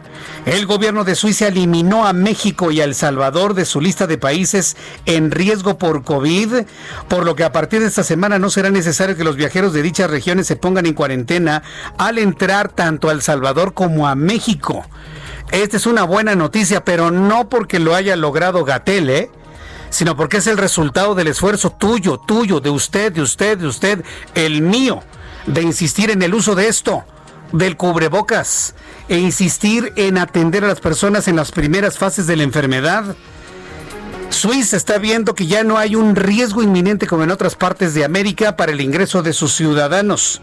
En la lista emitida actualizada semanalmente por el Ministerio de Salud de Suiza, permanecen países como España, Estados Unidos, Argentina, Brasil, Chile, Colombia, India, Perú, pero México y El Salvador han salido de esa lista lo que se constituye en una noticia muy alentadora. Pero insisto, no es logro de López Obrador, ¿eh? No es logro de Hugo López Gatel. Es logro de todos los ciudadanos. Es el logro y el esfuerzo de usted. Es el logro de las lágrimas de muchas familias que han perdido a sus seres queridos y que han insistido en el uso de cubrebocas y todos los elementos necesarios para cuidarnos del COVID. Esto es un logro de los ciudadanos no de esos que se la pasan frente a una cámara de televisión en sus conferencias matutinas, vespertinas, nocturnas y de madrugada. El esfuerzo y el resultado es de los habitantes de este país, que quede muy claro eso. El Reino Unido prohíbe más reuniones de más de seis personas. El gobierno británico prohibió reuniones de más de seis personas en Inglaterra. La decisión fue justificada por el primer ministro británico Boris Johnson, quien dijo que se dio debido a la necesidad de una acción decisiva ante el actual resurgimiento de la pandemia de coronavirus en el Reino Unido. Boris Johnson dijo que a partir del próximo lunes, excepción de las escuelas, lugares de trabajo y eventos como bodas o funerales, Estarán prohibidas las reuniones de más de seis personas en lugares interiores, exteriores y advirtió que si lo que hacen estarán violando la ley y pueden ser sancionados. Estas son las noticias en resumen. Le invito para que siga con nosotros. Le saluda Jesús Martín Mendoza.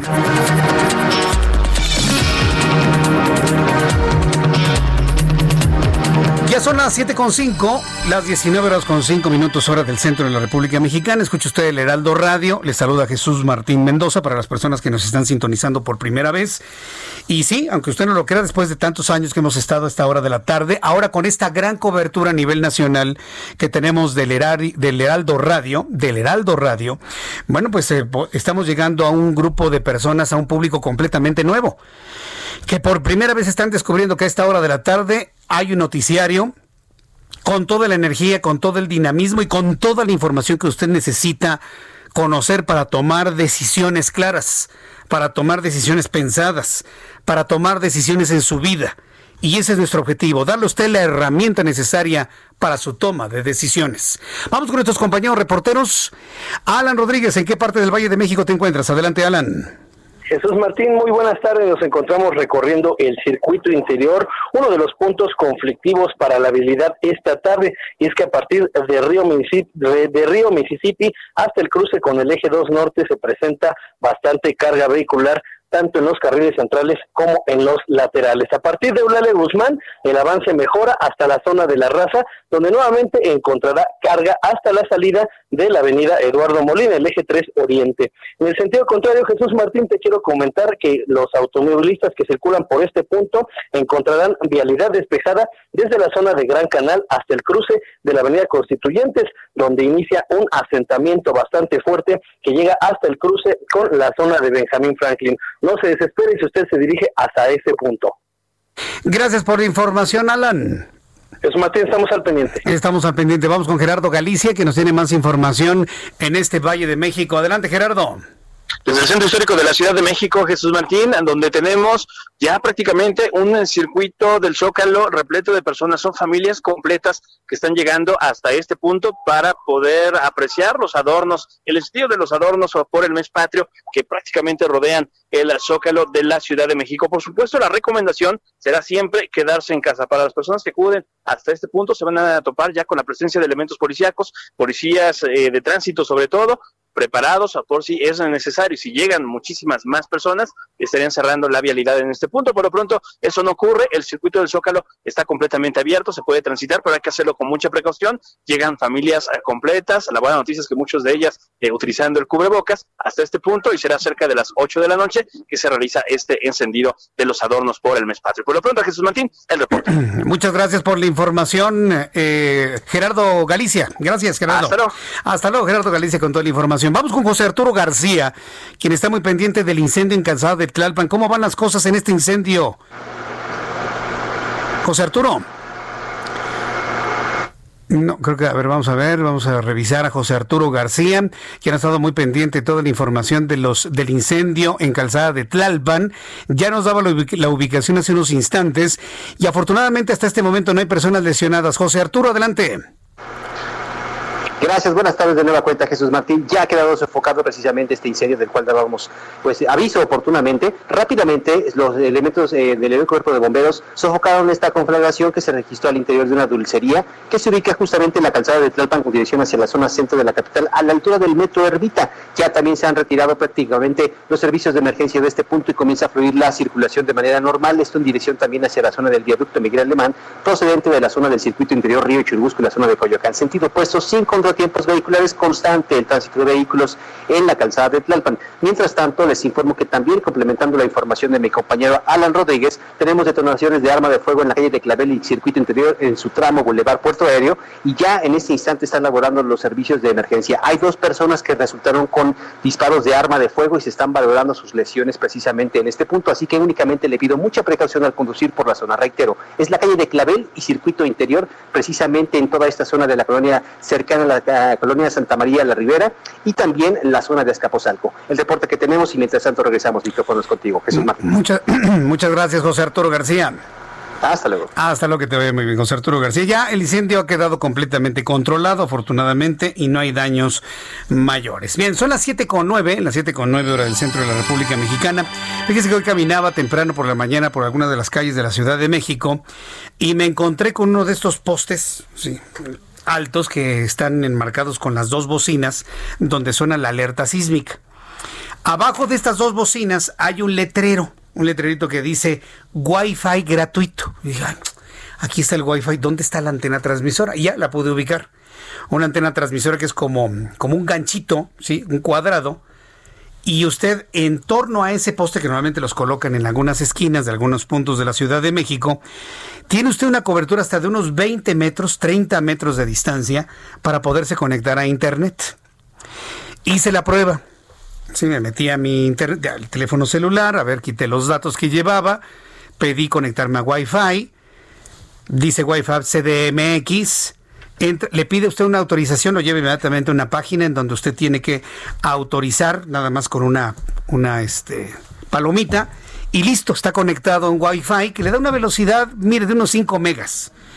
5 o 6 megas para, para, poder bajar información y subida unos 2, 3 megas. En realidad no es un internet muy, muy veloz, pero es eficiente, ¿eh? Eficiente y pude bajar algunos videos, pude consultar alguna información. En ningún momento tuve un problema de riesgo, algo extraño en el teléfono. Luego le corrí el antivirus, no tenía absolutamente nada. Y pues me quedé gratamente sorprendido por el servicio de Internet gratuito que hay en la Ciudad de México. Pues quiero decir que este Internet gratuito, en coincidencia, esto lo hice el día de hoy sin saber esto, posteriormente fluyó la información de que se ha obtenido en el gobierno de la Ciudad de México un galardón internacional por la calidad y cobertura del Internet gratuito en la Ciudad de México.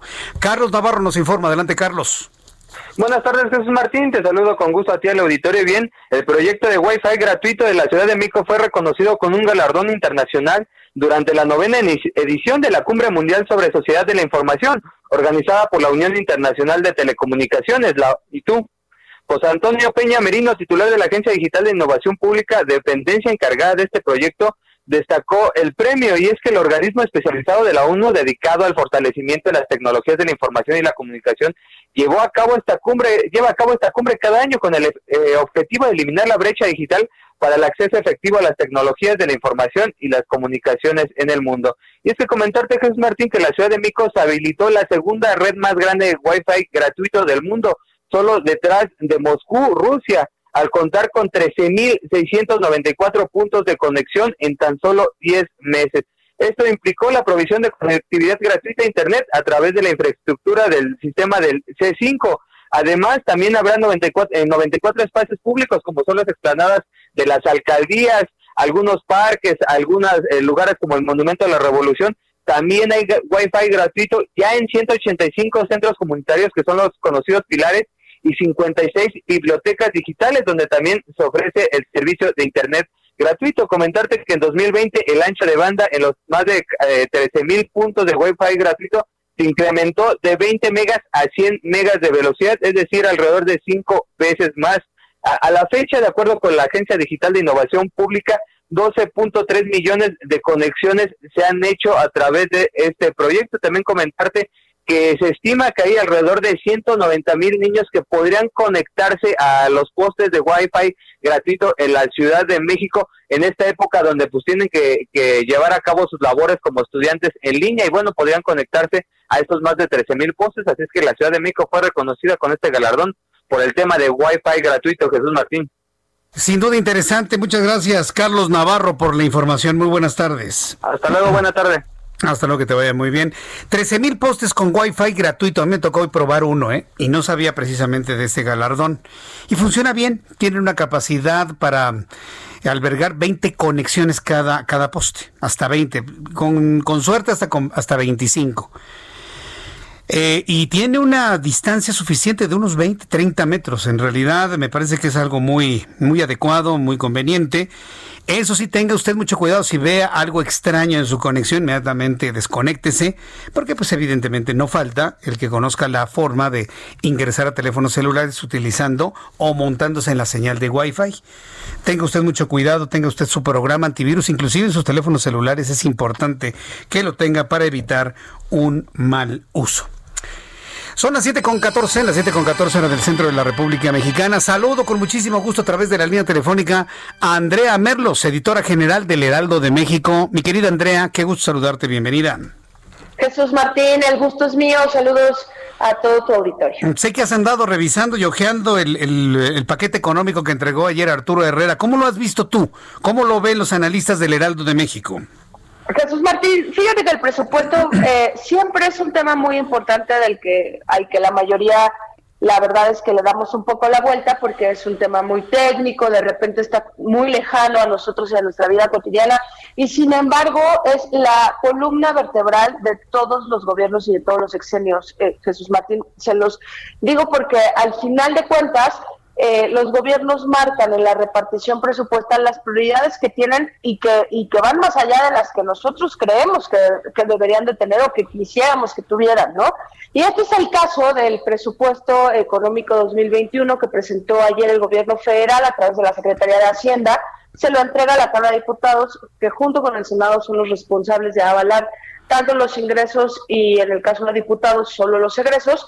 Y lo que salta a la vista, eh, Jesús Martínez, que siendo un año de COVID, de emergencia sanitaria, de desempleo, hemos platicado en este espacio lo difícil que ha sido para la IP salir adelante, sostenerse, no soltar la toalla, pues las prioridades son la infraestructura y lo que yo llamaría los programas estrella de la 4T, que son el Tren Maya, el nuevo aeropuerto de Santa Lucía y eh, pues los dos planes del tren este de Toluca, México, el de Querétaro también, eh, Ciudad de México, y eh, principalmente la construcción de la refinería Dos Bocas. Todo, digamos que los porcentajes más altos de inversión que está metiendo el gobierno federal son para estos proyectos que han sido, digamos que, insisto, la raíz de, de, de las promesas que han tenido en infraestructura principalmente el gobierno federal, como ellos se llaman la cuarta transformación.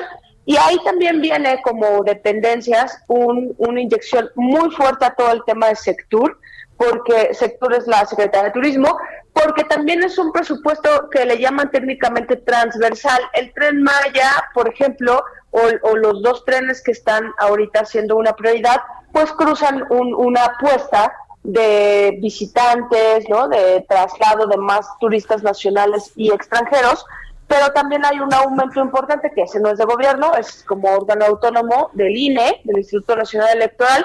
La justificación es que va a haber este, una docena de elecciones el próximo año y ya saben que los partidos políticos nunca renuncian a sus miles de millones de pesos y que por más austeridad que se haga, la verdad es que nuestro sistema, comillas, democrático, porque nadie nunca va a juzgar la democracia, pero la verdad es que nos sale muy, muy caro. También va un aumento muy grande a la SEDATU, de casi 50%, y en la SEDATU lo que hay es todo este tema de regulación de la tierra, pero eh, cruzan muchísimos programas, eh, digamos que girales, que son también una, pues, una consigna, una prioridad del gobierno federal. Y por el otro lado, los sectores más castigados, pues sorprendentemente, porque la verdad es que me parece que es un golpe ahí medio bajo que no estamos dimensionando, es al INEGI Jesús Martín y Auditorio. Le va a recortar 54.8% del presupuesto. ¿Te acuerdas que ya en estos años ha habido cierta guerrita e intercambio ahí de acusaciones sobre el INEGI, sobre si el INEGI sirve, sobre si no? El INEGI muchos años fue un brazo del gobierno federal que, que, la verdad lo digo conscientemente y responsablemente, siempre se creía que disfrazaba las cifras de, de pobreza, de desempleo, ¿no? Este, y, se fue profesionalizando. La verdad es que creo que ese mérito no se le debe de quitar al INEGI, que se fue profesionalizando y se fue em, creando un banco de datos que es muy importante para el país. Todas estas encuestas eh, que hay a nivel nacional, pues le va a dar un, un, fuerte golpe al INEGI. Ellos eh, lo que refieren es que van a tener que hacer recortes y bueno, ya sabemos que la encuesta, el censo 2020-2021, pues está en suspenso por el mismo COVID, ¿no? También hay un recorte a la Secretaría del Trabajo. Eh, aquí llama mucho la atención porque está todo este programa de primer empleo que, aunque se sostiene, pues va a tener ahí eh, cierto golpe. Y bueno, de ahí para abajo hay muchas dependencias que van a ajustar sus presupuestos, otras los van a aumentar, eh, digamos que de, de manera mínima, pero sin duda alguna, hoy sabemos, como ya lo sabíamos, que estos proyectos de infraestructura pues son sí o sí la prioridad contra viento y marea del gobierno presidencial, Jesús Martín. Es decir, lo emblemático del presidente no sufre ningún tipo de afectación, pero a mí me preocupa mucho lo del INEGI. Si no fuera por el INEGI, imagínate cuántos datos no conoceríamos nosotros, sobre todo en la importancia del dato duro, Andrea. Por supuesto, mira, el INEGI, insisto, ahorita el INEGI ha sido muy activo porque nos están midiendo el tipo de desempleo y de pobreza. Hay un concepto que se llama pobreza laboral que nosotros desde un medio de comunicación lo estamos siempre revisando porque es toda esta gente que se está quedando sin empleo a pesar de que tiene un patrimonio y que es una pobreza muy complicada, Jesús Martín, porque aunque tengas un techo, aunque tengas tal vez un carro, tal vez no tienes literal para comer y también ellos miren, eh, eh, además de estos tipos de pobreza, cuánto están ganando en el empleo, porque esto ha sido histórico, no solo de ahorita, que todos los exenios presumen la creación de miles y miles de empleos y con todo respeto son empleos de salarios mínimos, Jesús Martín, con condiciones digamos que muy limitadas y que tampoco le ofrecen a, los mexicanos una posibilidad de, crecimiento. Esto, entre muchas otras cosas, las hace el INEGI. Con el INEGI también descubrimos todo este tema de vivienda. ¿No te acuerdas hace muchos años que se reportó esta, esta modita, por llamarlo así superficialmente, de, construir casas hasta de 38 metros cuadrados? Sí, no? y, y que gracias al INEGI se supo de este hacinamiento que, aunque lo tenemos a la vista, pues digamos que como una recopilación de información eh, creció y, y, pues sí, o sea, digamos que hay una crítica ahí mucho a ese tipo de estudios. Bien, Andrea, pues vamos a estar muy, muy atentos de, otros asuntos que surjan de este paquete y sobre todo las modificaciones de lo modificable, ¿no? Porque ya sabemos que lo que se modifica en el gasto programable es un pequeñísimo porcentaje de todo un presupuesto que ya viene etiquetado. Oye, Andrea, antes de despedirnos, varias personas nos han preguntado cuál es la mejor forma para suscribirse al Heraldo de México. hemos insistido del rescate de esta gran tradición de recibir un buen periódico impreso a la puerta de la casa bien tempranito por la mañana. Y pues hay mucha gente que quiere retomar esto con el Heraldo de México. ¿Dónde nos inscribimos para que nos lleve, nos llegue el periódico todas las mañanas a nuestras casas? Qué increíble, Jesús Martín, porque ahorita te paso el teléfono, pero la verdad es que yo, yo sí quisiera compartirle a tu auditorio que por lo menos yo que soy una orgullosa periodista y que, y que vivo muy contenta de dedicarme a lo que siempre soñé. A mí me nació el gusto por el periodismo a partir de que en mi casa siempre se leyó el periódico por suscripción y en ese entonces llegaban varios periódicos y y digamos que esta formación de mi mamá además, porque a veces uno cree que son los hombres los que lo leen, ¿no?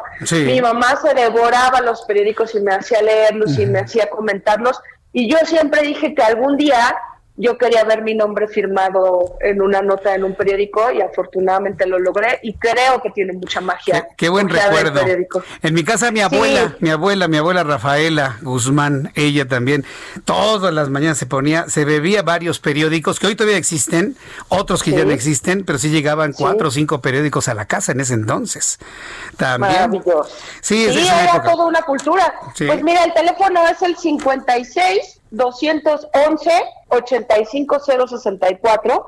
Eh, ese es el WhatsApp por el que nos pueden mandar un, un WhatsApp inmediatamente nuestro equipo les responde y si no también al 55 50 46 94 94 la verdad es que siempre tenemos promociones. Lo que sé es que es de lunes a viernes, más o menos de 7 a 7 de la noche el servicio que hay al público. Los sábados también, este, digamos que medio tiempo.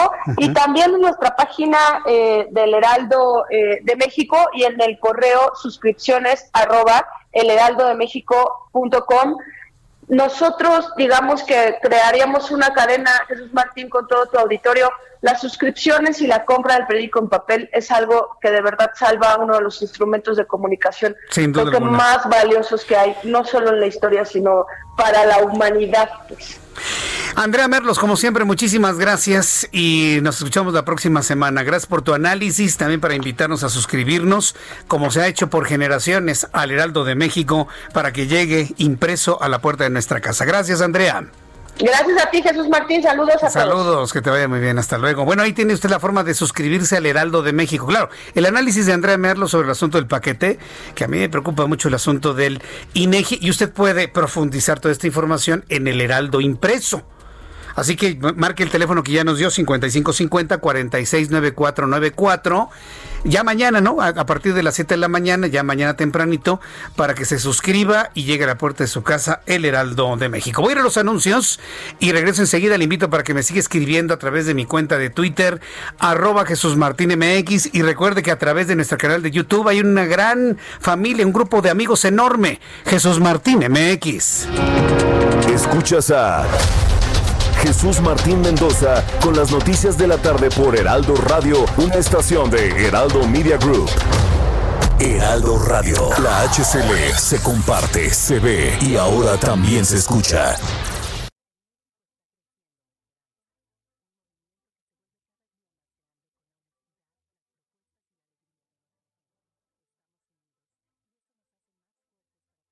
Escucha la H, Heraldo Radio. Escucha las noticias de la tarde con Jesús Martín Mendoza. Regresamos.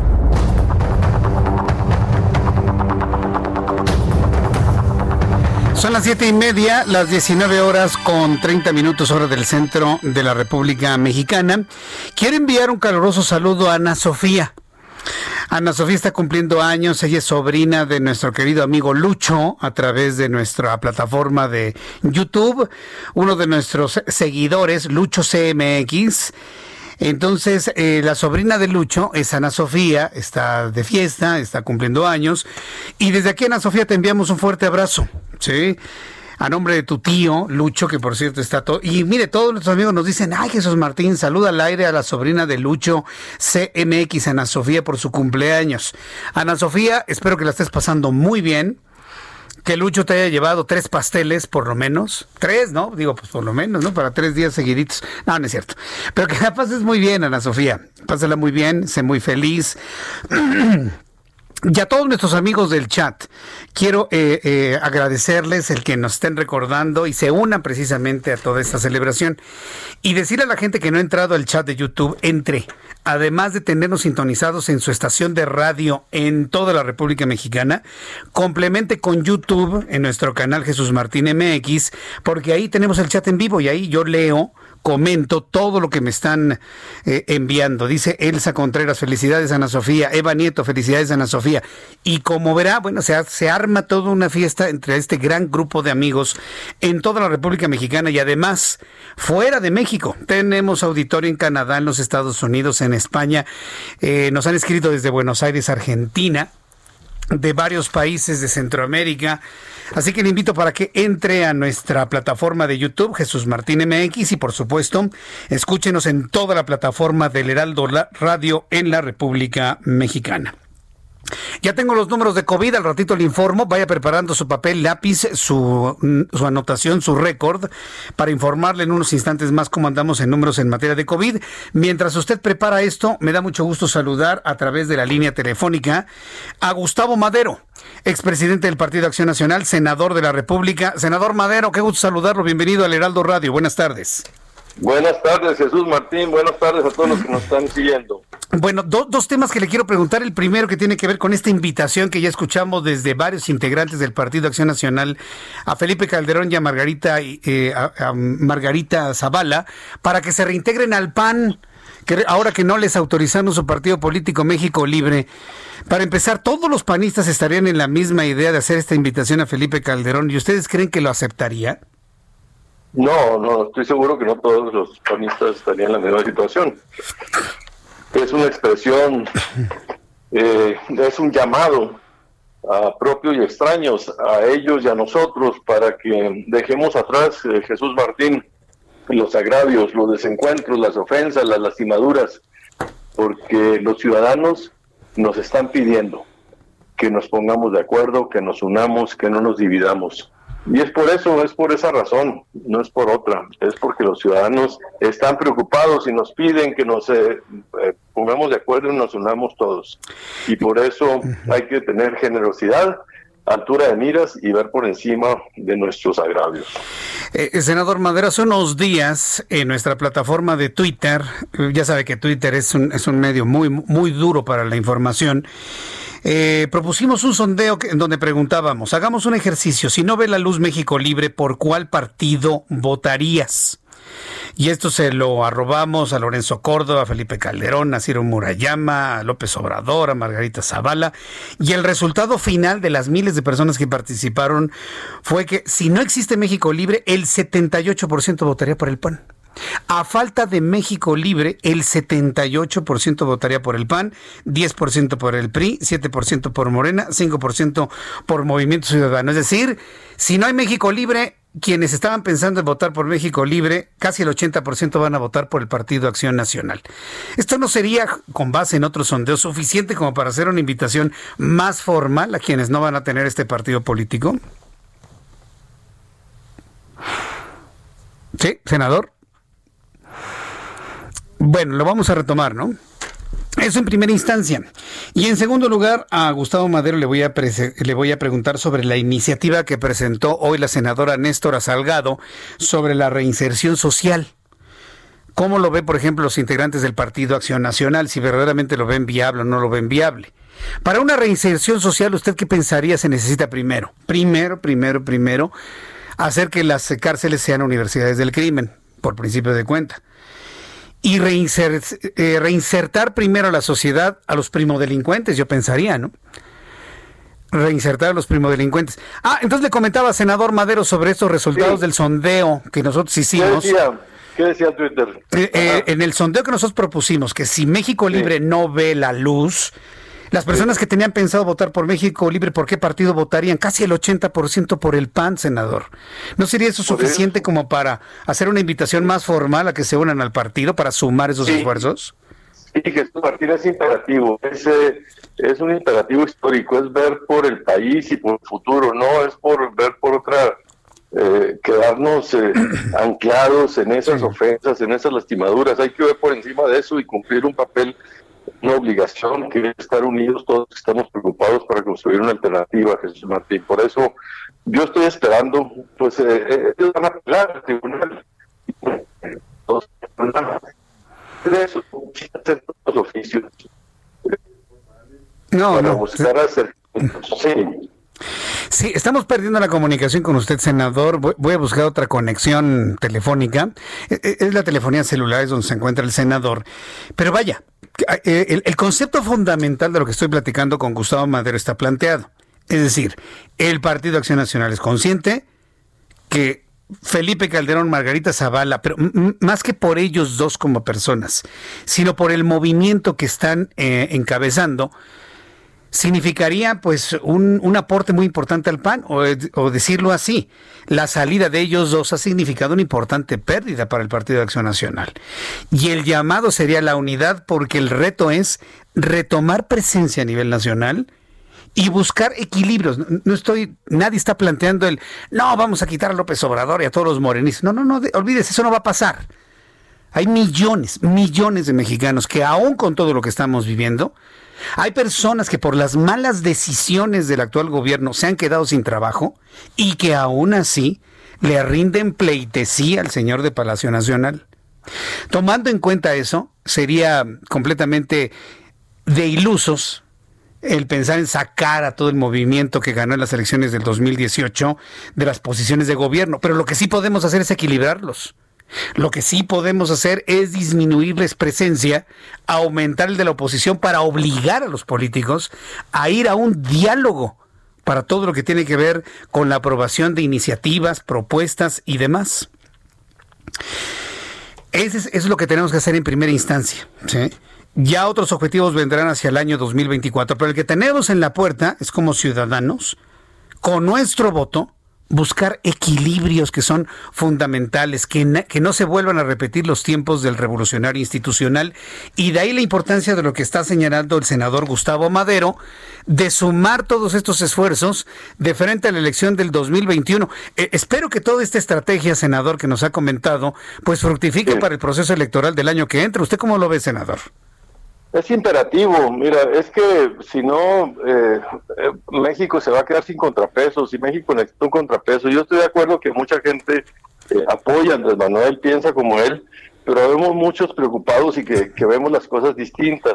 Este otro México estamos dispersos y divididos y necesitamos unirnos para poder eh, tener una mejor representación en la Cámara la- el próximo año y por eso es importante la configuración del tablero político electoral, de que no sea disperso, que no eh, se divida la oposición y que podamos buscar entendimientos, acuerdos.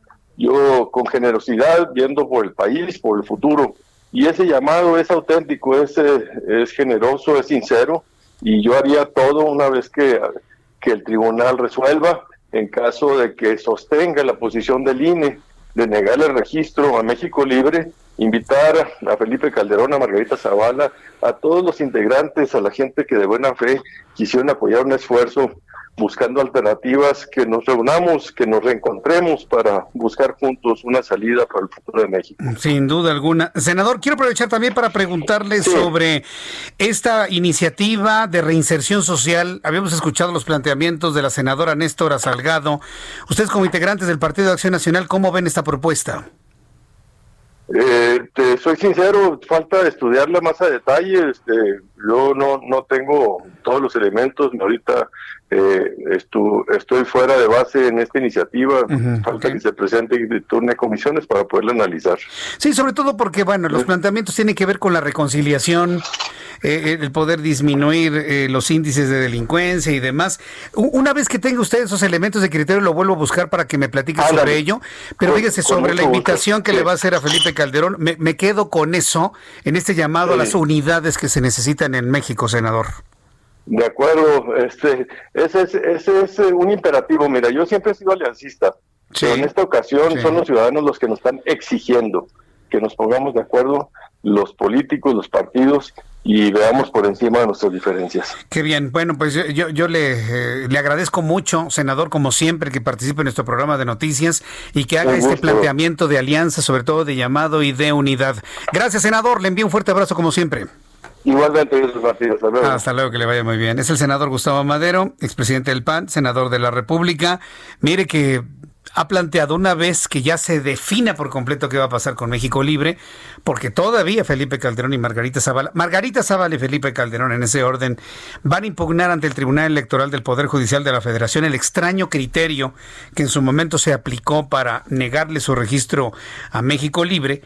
En caso de que esto no fructifique, y no vea la luz México Libre, el PAN va a hacer una invitación a que se vuelva a unir, dejar atrás las diferencias y se vuelva, se vuelva a unir Felipe Calderón, Margarita Zavala y evidentemente todos sus seguidores, toda su plataforma al Partido Acción Nacional, con el objetivo de sumar fuerzas y encontrar equilibrios el año que entra y por supuesto en el año 2024. Interesante lo que ha planteado el propio senador Gustavo Madero. ¿Usted qué piensa? Le invito para que me escriba a través de mi plataforma de YouTube, Jesús Martín MX, que me haga usted algún comentario, a través de Twitter, arroba Jesús Martín MX. En la línea telefónica, Mariano Riva Palacio, periodista del Heraldo Media Group, con sus temas, análisis, investigaciones. Mi querido Mariano, gusto en saludarte. Bienvenido. Muy buenas tardes. Estimado Jesús Martín Mendoza, ¿cómo estás? Muy buenas tardes. Amigos del Heraldo Radio, fíjate Jesús Martín que esta ocasión no vamos a hablar directamente de COVID-19, más bien en la nueva normalidad, pero enfocada a la ciencia y la tecnología, ya que parte de esa nueva normalidad o realidad, como yo le llamo, fíjate que llegarían de forma más rápida eh, a la convivencia natural entre la gente, entre los mexicanos, el uso de los robots de compañía.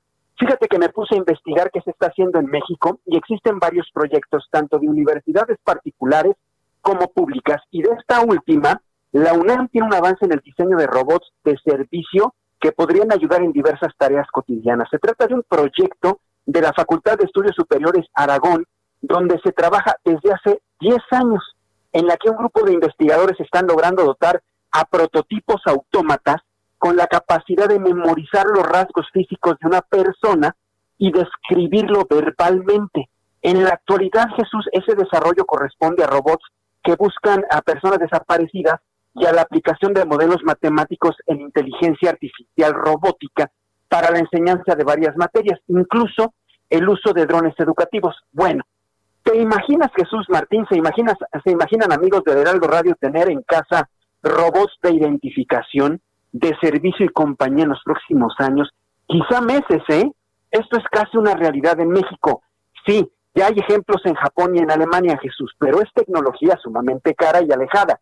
Por eso al hablar de un desarrollo 100% natural, nacional, perdón, estamos hablando de una experiencia pues muy gratificante. Ahora, los robots de servicio esto lo explica Arturo Rodríguez García, él es el investigador que encabeza este desarrollo, son aquellos diseñados para ayudar en tareas cotidianas como las que se realizan en la oficina, la casa y atención, enfocados ahora a los hospitales.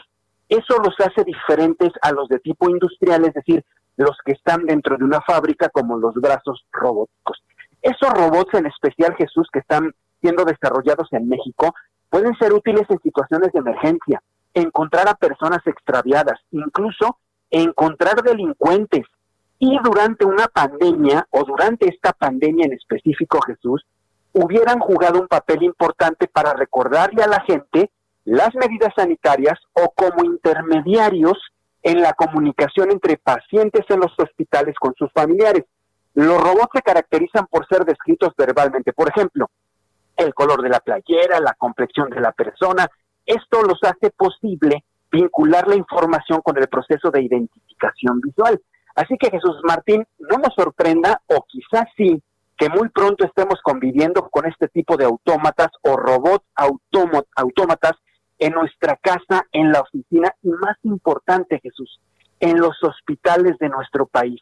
Y aquí la reflexión que yo hago a través de tu espacio, pues ojalá empresarios vean este tipo de propuestas hechas en nuestro país gobierno enfoquen también las baterías en esto, ya que están también proponiendo en el, en el gobierno federal, por ejemplo, que se realicen y que se fabriquen respiradores 100% nacionales. Bueno, también podría venir el apoyo para la nueva normalidad y el apoyo en los hospitales, a los médicos, a las enfermeras, un robot en instalaciones que puede ser muy útil. Un robot te puede servir de mucho, Jesús Martín, y un robot no se contagia, que es lo más importante y puede ayudar en diferentes labores cotidianas para las personas. Pues ahí está el enfoque, ahí está el avance científico, querido Jesús Martín, 100% mexicano. Me, me, dejas pensando, fíjate, me dejas pensando en, lo complejo que es el ser humano y que muchos no, no, no logran tener este, una convivencia con, con otros seres humanos.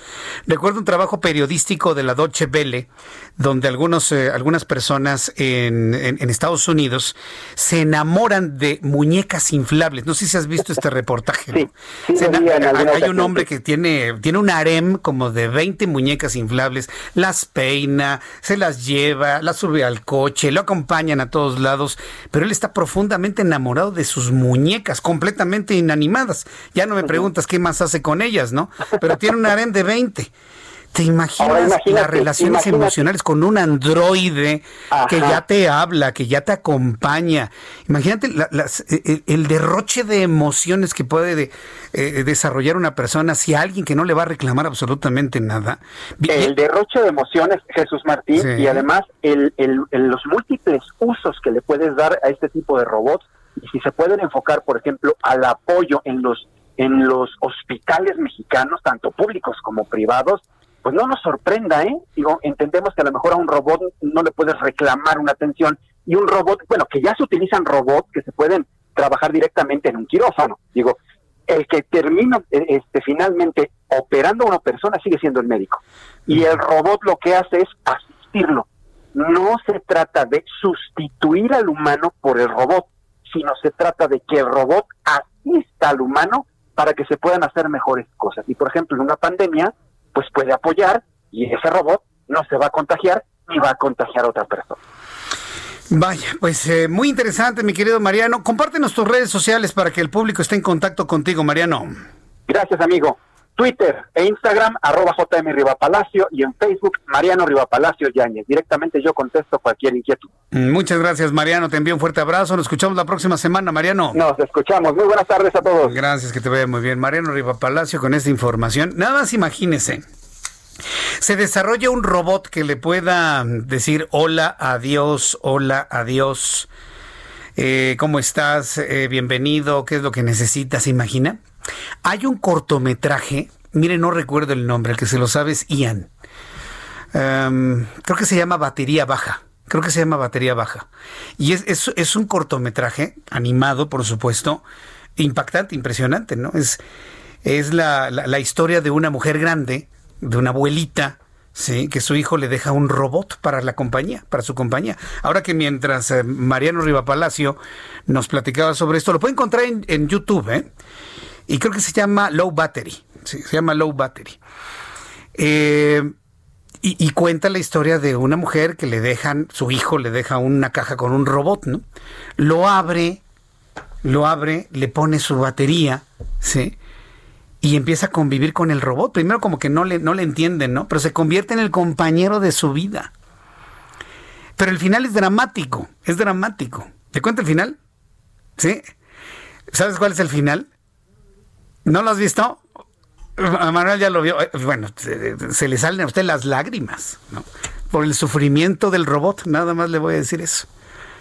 Sí, entonces usted nada más piensa quién se le acabó la pila primero, ¿no?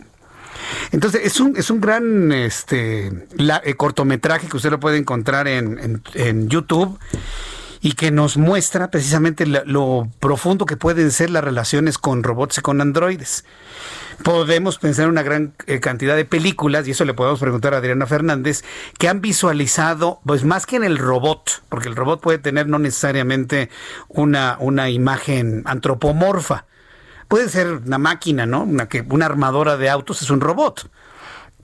Pero si hablamos de androide, en la, en la raíz de la palabra andro, que significa hombre, que tenga la imagen de un ser humano, en la conformación de androides en el futuro, tenemos ahí Yo Robot, como, como una de las películas. El hombre bicentenario.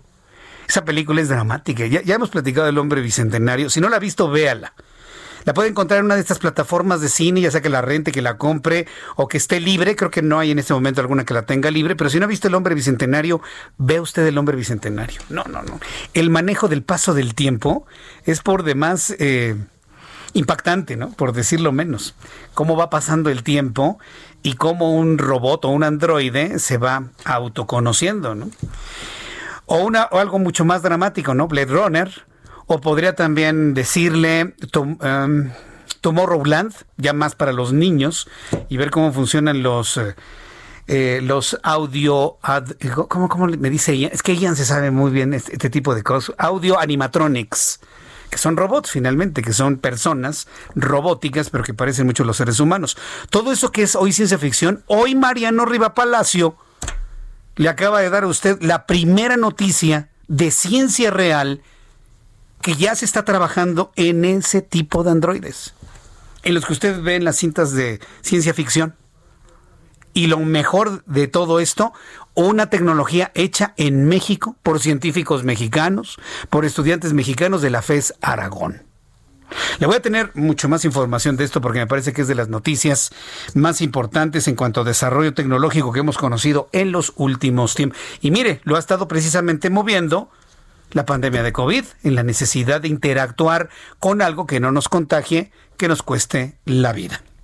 Vamos con los números de COVID, ya que estamos hablando precisamente del COVID-19, que por cierto, este Mario, Delgado ha dicho que nos vamos a tener que ajustar el cinturón porque se necesitan más recursos para el COVID-19 y también está planteando quitar algunos fideicomisos. Pero bueno, mientras son peras son manzanas en el, en el caso presupuestal, ¿cómo estamos en materia de COVID? Ya rebasamos las 69 mil personas o mexicanos fallecidos. Según los últimos datos que ha dado a conocer la Secretaría de Salud y que ya ha enviado la Universidad Job Hopkins, el número de contagiados en México por SARS-CoV-2 alcanzó el día de hoy los 647.507 mexicanos. 4.647 casos sumados de ayer a hoy. En cuanto a personas fallecidas, del día de ayer a este día se han sumado 611 mexicanos muertos para llegar a una cifra de 69.095 mexicanos muertos. Le repito, contagiados 647.507. Mexicanos fallecidos al día de hoy 69.095 mexicanos fallecidos, se sumaron 611. Eh, el índice de letalidad del COVID-19 el día de hoy es de 10.67%. 10.67. No han podido ni siquiera acercarse al 10% de índice de letalidad y muy alejado el poder disminuirlo del 10%. Sigue siendo México uno de los países donde proporcionalmente mueren más personas por COVID-19. De cada 100 que se contagian, se mueren 11. De cada 100 que se contagian se mueren 11. En el mundo, de cada 100 que se contagian se mueren 3.9, se mueren 4. En México se mueren 11. ¿Se da cuenta usted de la diferencia? En Brasil, de cada 100 que se contagian, independientemente de que tengan millones, se mueren 4. En Estados Unidos, independientemente de que tengan más de 6 millones de contagiados, de cada 100 que se contagian se mueren 3. Entonces, también hay que verlo desde este punto de vista. México y Perú somos los países con el mayor índice de letalidad, independientemente de las velocidades de contagio. Y esto es algo también importante a señalarlo. Por eso seguimos en muchas partes de la República Mexicana con semáforos de color naranja. Ya hemos llegado al final de nuestro programa del día de hoy. Le agradezco infinitamente su atención. Le recuerdo que mañana a las 2 de la tarde a las 2 de la tarde por el canal 10, a las 2 por el 10 Heraldo Televisión. Quiere escuchar las noticias con Jesús Martín Mendoza y además verme en televisión a las 2 por el 10. A las 2 por el 10 le invito para que usted esté enterado de todo lo que ha sucedido a la media tarde. A las 2 por el 10 y 6 de la tarde Heraldo Radio. Le invito a que nos vea, que nos siga, que nos escuche y a nombre de este gran equipo de profesionales de la información le agradezco su atención y hasta mañana. Buenas noches. Esto fue las noticias de la tarde con Jesús Martín Mendoza. Heraldo Radio. La HCL se comparte, se ve y ahora también se escucha.